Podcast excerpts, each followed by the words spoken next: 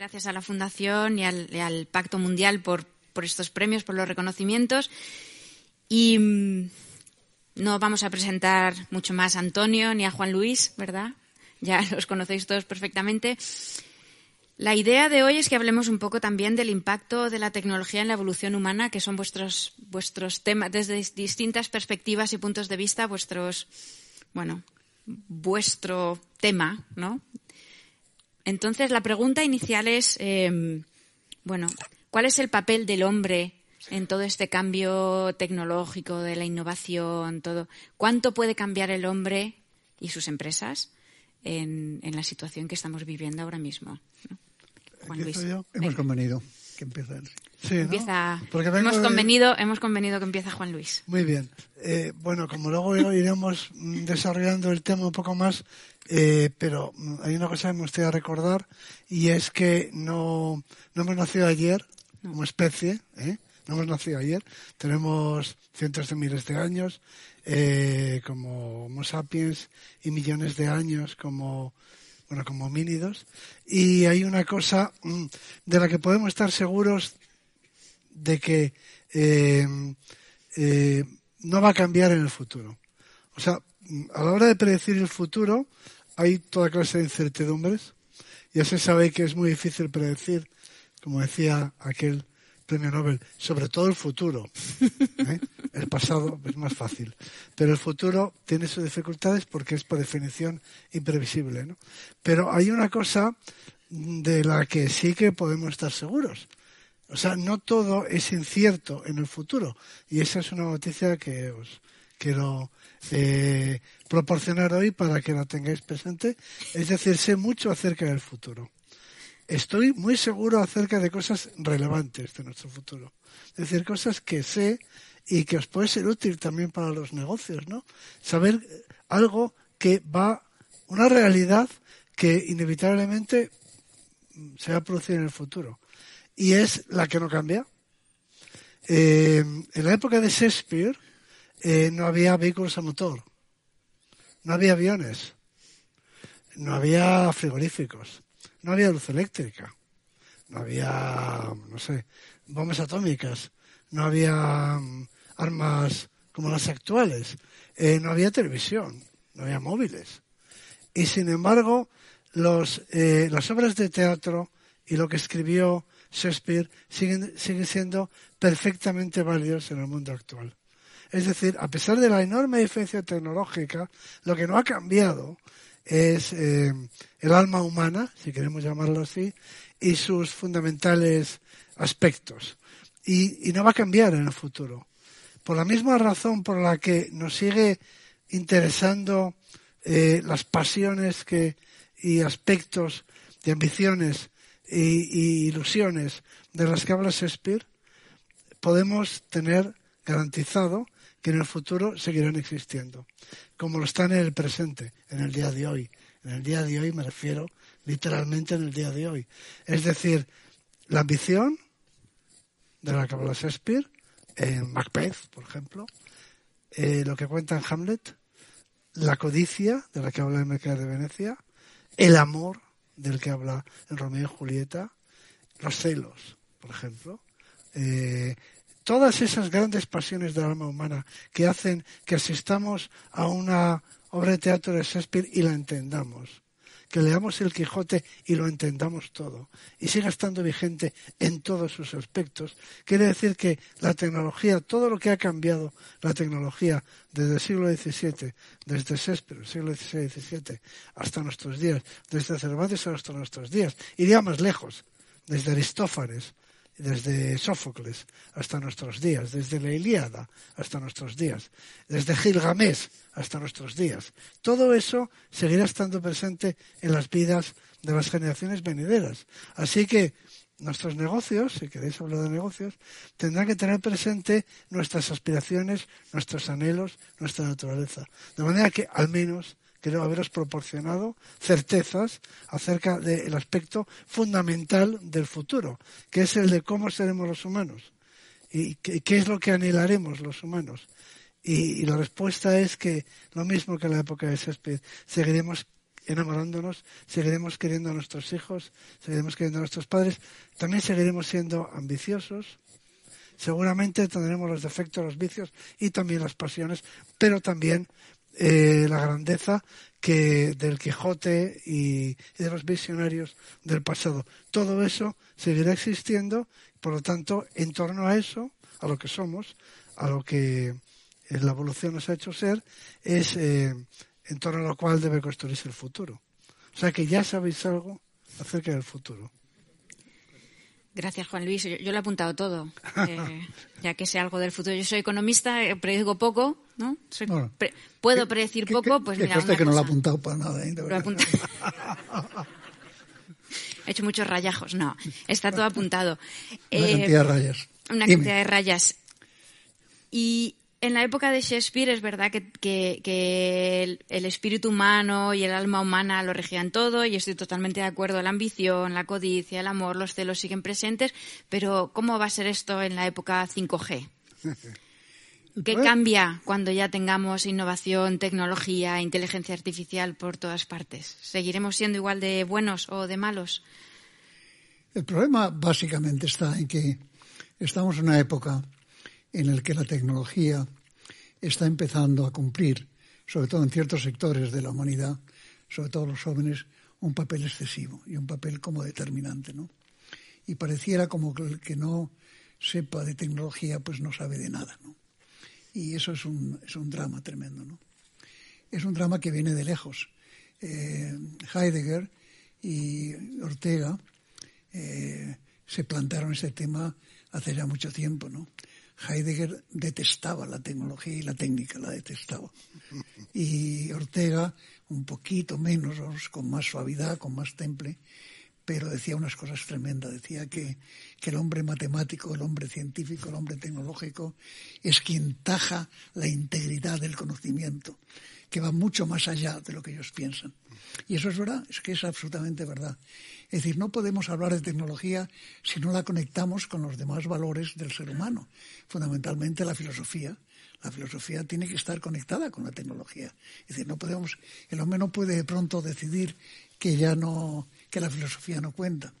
A pesar de que se, se nos ha dado la mala noticia de que la filosofía ha desaparecido de algunos sistemas escolares. No se estudia filosofía. Y yo creo que el tema del por qué estamos aquí, el qué hacemos y todo eso, es un tema que no podremos jamás evitar y que además nos enriquecería de una manera tremenda, ¿no? Y ese es un tema en el que, en efecto, merecería la pena que en esta sede, en esta fundación, se tratara, ¿no? No podemos dejar, de verdad, que la, que la tecnología nos envuelva en, en su desfachatez, ¿no? Es decir, el ser humano, chico, es mucho más rico y mucho más eh, en todo. Un, solo, como tú decías, sentimiento de amor vale por vale por toda la tecnología del mundo realmente. Ahora, que, que, en, efecto en España eh, tenemos el que tengamos o no un déficit tecnológico, el que la tecnología de todas, que de todas maneras ayude al crecimiento, sobre todo al crecimiento económico y por lo tanto al crecimiento, al crecimiento de capacidad de acción de la gente, pues es, un tema que no, no podemos olvidar, ¿no? Pero, pero no podemos mitificar la tecnología, tenemos que seguir mitificando los valores auténticos del hombre, ¿no? Esa es, esa es mi idea.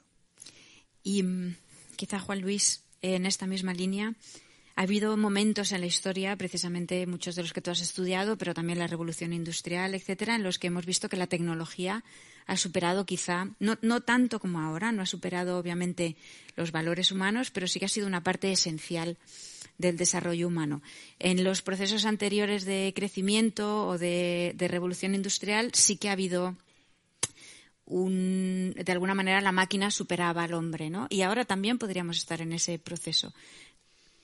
Bueno, la, tecnología eh, tiene una característica es que no es reversible.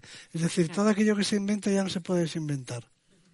Es imposible desinventar. Me apunto también. ¿eh? Entonces, eh, no hay vuelta atrás, no hay marcha atrás. Esa es una premisa, primera ley de Arzuaga, si quieres, de la historia, Y la segunda ley sería que la solución nunca está en el pasado, nunca, nunca, jamás, nunca. No tenemos que mirar atrás para encontrar la solución de los problemas del presente. Segunda ley de Arzuaga, de la historia. No hay que buscar nunca. Esa nostalgia es, es muy humana. Es un sentimiento muy humano. Todos sentimos la nostalgia de un tiempo mítico, ideal, idealizado, que no es real, de un pasado feliz, ¿no? Y que generalmente situamos pues en, la naturaleza, en las sociedades campesinas. Es el mito de los Amis, que han decidido por alguna extraña razón que donde hay que vivir es en el siglo XIX. Yo siempre me he preguntado por qué en el XIX, por qué no en el XII, por qué no en el XVII. Pero ellos están, se han quedado en, en el siglo XIX. Y el siglo XIX era una sociedad horrible En realidad. Pero ellos mm, se acogen, eh, porque la nostalgia es el, el resultado del miedo, ¿no? Ellos se acogen a una sociedad previsible y eso produce mucha tranquilidad. La mayor parte, la mayor fuente de eh, preocupación es la, lo imprevisible de la situación y por eso eh, se busca la seguridad que proporciona pues una vida, una existencia previsible como eran, eh, como eran las sociedades tradicionales del antiguo régimen, en el que si tu padre era zapatero, tú nacías en el seno de una familia zapatera, pues tenías la certeza y la tranquilidad, vamos a llamarlo así, de que te ibas a ser zapatero, o sea que te daban la vida resuelta. Ortega y Gasset, que se ha mencionado aquí antes, decía que nuestros padres nos dan la vida, pero nos la dan sin hacer. La tenemos que hacer nosotros. ¿eh? Eso no ocurría antiguamente en la Edad Lo cual es una lata, por cierto. Es el precio de la libertad. Eh, antiguamente esa preocupación no existía. En- entre los samis esa preocupación no existe. Tus padres te dan tu vida y te la dan hecha. Completamente hecha en todo hasta el día de tu muerte. Eso puede que produzca satisfacción, si quieres tranquilidad al menos, eh, mm, pero mm, no es mi ideal de entrada y es un y es inviable por otro lado, ¿no? Así que la vida no la tenemos que construir y hacerse uno su propia vida es doloroso y los que somos padres lo vemos en nuestros hijos, ¿no? Que no les puedes ayudar. Uno- quisiera poder decirles lo que tienen que hacer, pero tienen que descubrir ellos, no, no les puedes ayudar a construirse su vida en, en- en- lo que van a hacer, ¿no? lo que quieren ser. Además tenemos esa palabra, ¿no? Lo que quiero ser, que, quiere decir que todavía no eres, que lo serás, que te, que te tendrás que hacer, que construir. Entonces, e- ese, esa, eh, esa inquietud, es- esa angustia vital, esa zozobra, se acentúa en el presente, porque el futuro es más incierto que nunca. ¿eh? De manera que ahora la gente está más preocupada que nunca por el futuro, porque cambia muy deprisa. Pero ya hace varias generaciones que estamos preocupados por nuestro futuro, porque hemos abandonado las sociedades tradicionales en la que la vida te la daban hecha y planificada y hasta te casaban con una persona. Tienes ni que preocuparte por enamorarte, porque hasta el matrimonio estaba eh, arreglado. Bueno, entonces ahora hay que empezar por encontrar pareja de momento, porque es que ni siquiera te lo resuelven padres, como antes. Tienes que encontrar tú una. Eh, y eso nos lleva a dar muchas vueltas y muchas equivocaciones, hasta que das con una, o crees que das con una persona. ¿eh? Bien, eh, entonces eso, ese- eso es, es, es, es duro, si quieres, pero es el precio de la libertad y yo lo encuentro deseable. Eh, ¿y, ¿Y cuál es la receta para superar la única receta que podemos darles a nuestros hijos? La única receta para mm, su- superar esta preocupación, inquietud, angustia, cada uno lo vive a su manera. Pues la de que confíen en sus posibilidades. Ya saldremos de esta. Es decir, no, no hay que ver el futuro como una amenaza si tú confías en tus capacidades, ¿no? Es como en la montaña, en la escalada. Pues estás ahí en la pared y dices, si confías en tus capacidades, dices, bueno, ya saldré, ya encontraré una vía, ya saldré por algún lado, ¿no? Si no rapelo y bajo, ¿no? Pero Lo que pasa es que algunos, algunos se caen, ¿eh? Claro. todos se caen al final, todos se mueren al final. Eso, ese, es, eso no... A mí lo que me gustaría es saber qué es lo que piensas y qué es lo que pensamos en general de la relación entre conocimiento y felicidad. Es decir, al final el objetivo del ser humano es ser feliz, no nos engañemos. ¿Usted quiere ser de mayor? Feliz. Yo quiero ser feliz. Es un tema delicado. Porque, tú no quieres ser feliz. Eh, igual no, igual no. Hay estudios que dicen que donde mayor es el índice de felicidad medido con parámetros científicos, precisamente es en las sociedades en las que no eres libre. Es decir, en, en las dogmáticas. En aquellas donde te dan la vida resuelta. Ahí es donde aparentemente la gente es más feliz, pero esa vida no la quiero para mí. Yo quiero esa zozobra, esa inquietud de tener que construir mi futuro. Dices que hay gente que dice, pero hay gente que dice lo contrario. Quiero decir que. No, no, lo contrario, no. La felicidad no puede estar, no puede relacionarse con la idea de, que te den todo hecho y que sea todo perfectamente. Pero ¿qué nos daría la felicidad? ¿Perdón? ¿Qué nos daría la felicidad relacionado con el cuánto conocimiento necesitaríamos para ser felices? ¿Cuánto conocimiento? Pues eh, infinito.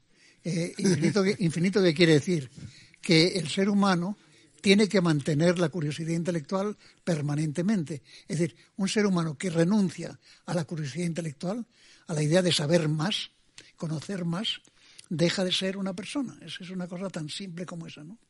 Es como eh, ahora estamos escribiendo sobre el derecho a jubilarse. El ser humano no tiene derecho a jubilarse tiene derecho a cambiar de trabajo y adaptar sus, capacidades a otros trabajos. Pero la idea de conectar la idea de felicidad con la idea de dejar de trabajar eh, realmente es una idea estúpida. Y eso hay que cambiarlo a toda velocidad. En, las, en los esquemas anglosajones eso no existe, vamos, la idea de, la idea de jubilarse, es decir, la idea de conectar eh, la, la la, propia satisfacción humana con la idea de no hacer nada, levantarte y que te digan usted que tiene que hacer nada. Eso no puede ser, eso no puede Entonces la tecnología nos podría hacer más felices si, si nos ayudara a ser más curiosos, pero nos podría hacer mucho más infelices si nos lo diera todo hecho, ¿no? Quizá es un poco el. Tú sabes, tú sabes. El hacer unas preguntas muy complicadas, ¿verdad? tardo, tardo un rato en entenderlo, de verdad y luego y luego pasamos. Luego charlamos. La, tecnología, la, tecnología no, no tiene nada que ver con la felicidad, de verdad. No, no, la tecnología no nos puede hacer más felices y no nos debe hacer más felices. Ese no es el propósito de la tecnología. Es el conocimiento, es la filosofía, es la valoración de tu esfuerzo, es la generosidad, es el portarte, es el, la convivencia con los demás, eh, el ser, el, ser eh, el ser una persona buena, el ser una persona buena. Eh, eh, esa frase del Eclesiastés, de pronto descubrí que ser bueno y alegrar a los demás es nuestro objetivo en la vida. Pues eso, el ser bueno. Parece que no, pero la bondad tiene que ver mucho con la felicidad. Es que los malos no son felices, suelen ser más ricos, eso es verdad. Y además, eh, y además mucho más, vamos, pero, pero no son felices. No todos los ricos son malos. Eso a mí me tranquiliza. No, no todos ah, los ricos son malos. Yo veo a todos los ricos con una cara amarga, eh, eh, preocupados, inquietos, de verdad, en serio, no, no, de verdad, no seáis ricos, ¿verdad? No, no, no, hay peligro. Que nos dé por ahí, de verdad, en serio. Yo estoy lejos, no hay, problema. No, pero la tecnología, eh, la tecnología va a ser cada vez mayor. Es un poco volviendo al principio. Eh, la tecnología es neutra, por definición, no es ni buena ni mala, pero es acumulativa. Esa es una característica tercera ley de Armstrong.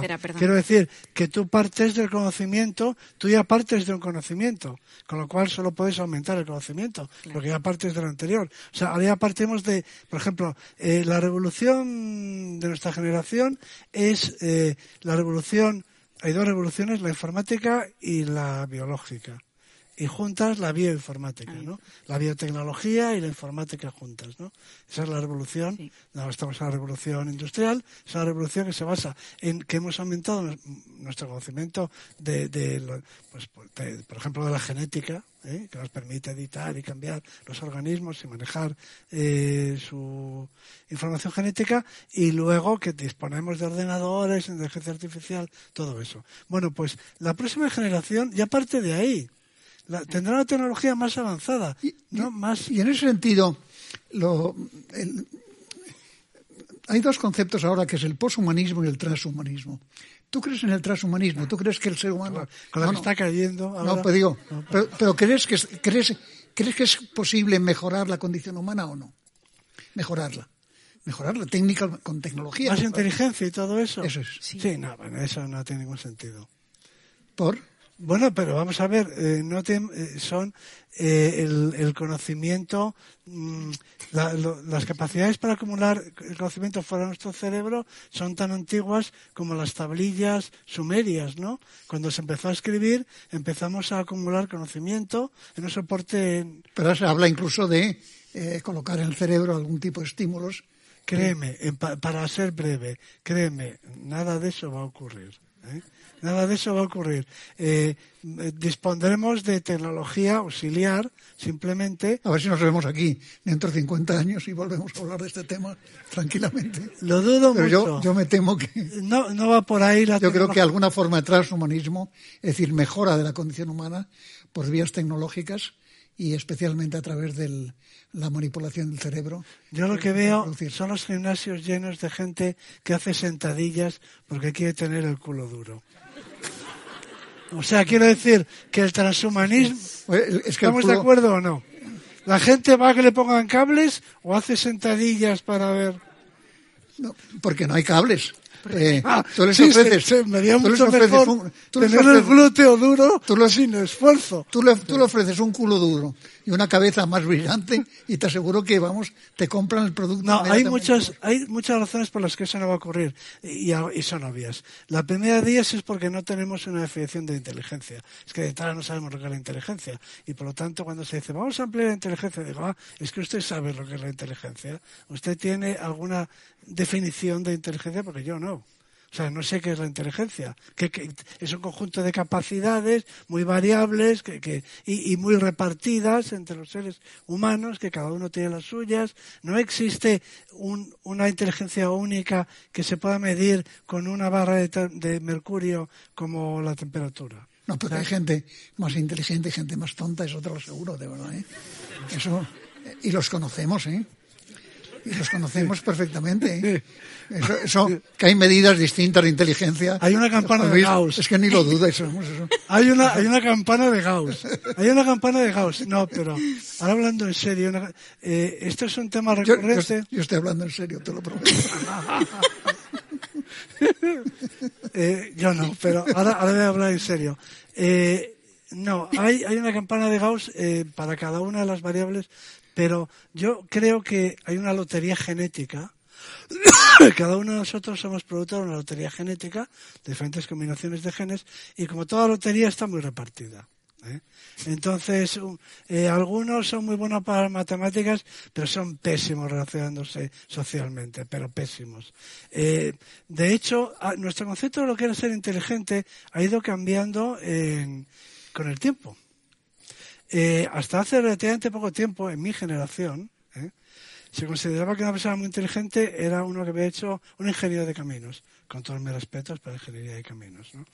Eh, claro, eh, luego se ha ido viendo que un ingeniero de caminos pues, puede ser in- em, incapaz de mm, trabajar en equipo de- o no. ¿Eh? Pero independientemente de sus capacidades para las matemáticas o de estudiar muchas horas seguidas o lo que se requiera para ser ingeniero de caminos, pues es una persona sin motivación, socialmente incompetente y al final se acabado de decir que, como, y esto ahora hablo en broma, pero no mucho, eh, em, la inteligencia realmente consiste en eh, saber vender un coche de segunda mano.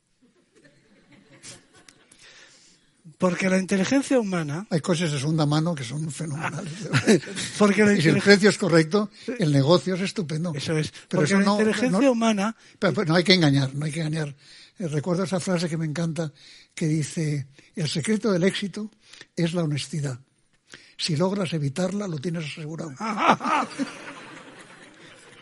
no, pero como como, como, como biólogo evolutivo tengo que decir una cosa que de- que conviene que, que se quede, que se anote Apunto. en ese libro. La inteligencia humana, nuestro cerebro, es una máquina que ha crecido y ha evolucionado básicamente para procesar información social. ¿eh? O sea que este, este órgano que tenemos en el cerebro ha sido seleccionado a lo largo de las generaciones para procesar sistemas sociales, información social.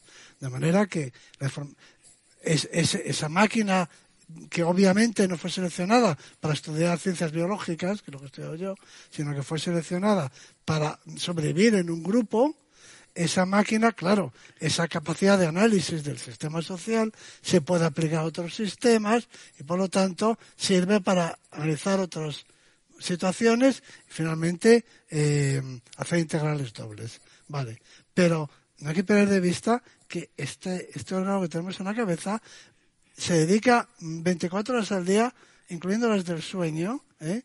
a procesar información social. O sea, lo que más nos preocupa son los otros. Y por lo tanto, una persona que tenga capacidades sociales es, en esencia, lo que yo consideraría una persona inteligente. Eso se ve en la política también. ¿Todo eso, todo eso lo aprendiste en otra puerca o todo eso o no? No lo digo, te pregunto, no, no es una pregunta. digo, que tú crees que. Lo, digo en serio. Sí, Tú descubres la puerca. Y me acuerdo que era una maravilla como te explicaban las distintas categorías. tal. ¿Tú crees que eh, eso te ha dado a ti algún tipo de entendimiento de la evolución humana? Lo pregunto en serio. No, no, pero, pero, no te quepa ninguna... serio. Bueno, no te quepa eh, Es que nosotros somos un producto de la evolución, no conviene olvidarlo. Es una cosa que a veces tengo que recordar. Somos una especie biológica, la gente se lo olvida que somos animales. Hay que conviene recordarlo, pero, o sea, quiere decir que, que somos una especie biológica que ha evolucionado. O sea, que tenemos todas las características de la especie biológica. Eso no conviene perderlo de, de, vista. Y además ha habido un cambio de paradigma en el tema de la inteligencia. Y es que durante mucho tiempo hemos pensado básicamente que la inteligencia, la razón, se desarrolló para resolver problemas ecológicos, sobre todo para sobrevivir en el medio y tal y cual, ¿no? Para cazar y esas cosas. Lo cual dejaba fuera por completo a la mitad de la humanidad que no cazaba de, este proceso, claro. Pero, en resumidas cuentas, se pensaba que nuestra inteligencia se había desarrollado para resolver problemas de tipo ecológico. Nuestro cerebro, como cualquier inteligencia, es un órgano que, mm, cuya función es eh, analizar sistemas, algún tipo de sistema, eso está la inteligencia, y predecir, de alguna forma, eh, el comportamiento del sistema. O sea, si tú analizas un sistema complejo, pues te puedes adelantar ¿no? a las cosas del sistema. Y durante, cuando yo era estudiante, y, y después, estábamos convencidos de que el sistema era el sistema ecológico, el ecosistema.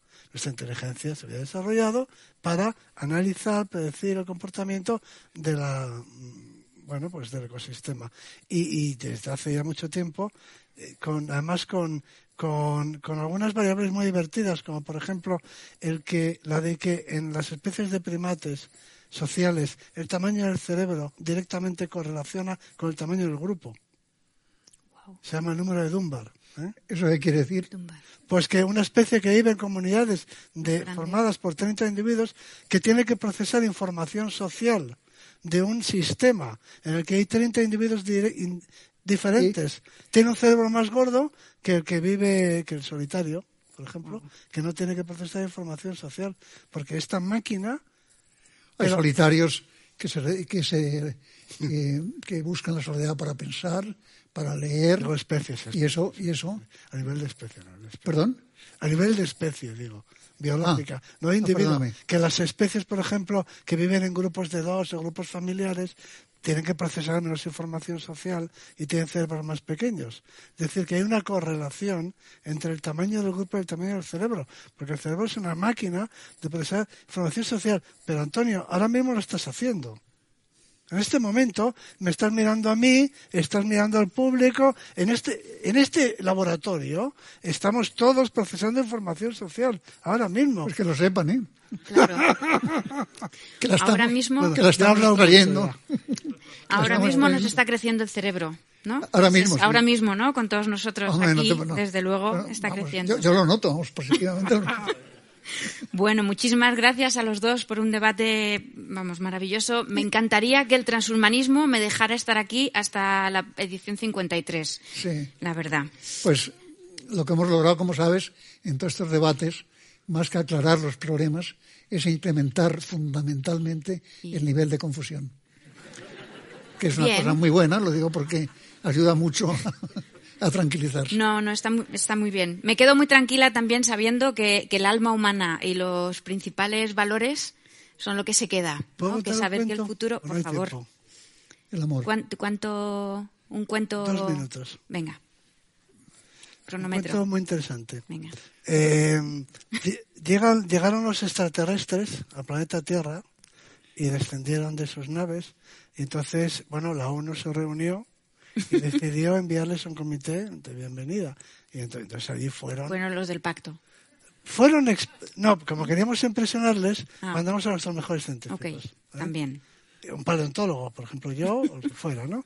Y entonces los extraterrestres nos escu- escucharon, a los científicos, con mucha atención. El matemático les explicó, en fin, lo que se sabía de matemáticas. El biólogo les contó lo que sabíamos de biología y así. el- todos fueron, el físico, el químico. Y cuando terminaron, eh, el, comandante de la nave extraterrestre que había escuchado pacientemente dijo, bueno, muchas gracias por sus aportaciones. Eh, no hace falta que lo manden más científicos, porque estas cosas que saben ustedes nosotros las vemos en preescolar. Porque, claro, si tiene una inteligencia que es capaz de viajar por el espacio, tiempo, pues, ¿qué les vamos a explicar nosotros, no? Y entonces los científicos se marcharon, la delegación muy cabizbaja, porque vieron que no se habían impresionado, y cuando estaban en la puerta de salida de la nave, dijo el comandante de la nave, el extraterrestre, dijo, un momento, un momento, un momento. Ese Shakespeare suyo sí nos interesa. Ese Goya suyo sí nos interesa. Ese Cervantes suyo sí nos interesa. Porque aunque los extraterrestres sin duda están tecnológicamente más avanzados que nosotros, está por ver que sus poetas sean mejores que Cervantes. Wow.